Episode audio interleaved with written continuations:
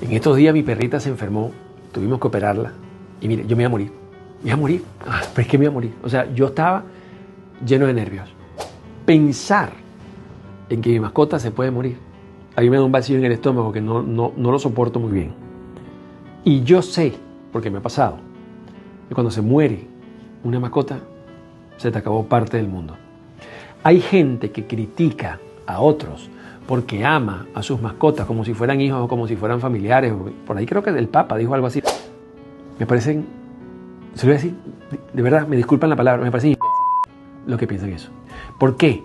Porque un perrito, un gatico, un animalito de eso que tú tienes tu mascota, tú lo amas. Es un ser vivo. Y también te dan amor, también te dan compañía y también te sienten. Y eso, eso es un vínculo. Así que no temas amar a tu mascota, no temas sufrir por sus pérdidas, no temas generar un sentimiento hacia tu mascota. Vive tu mascota, eso no es una enfermedad y que no venga la gente hasta te criticando por eso, ni siquiera el Papa.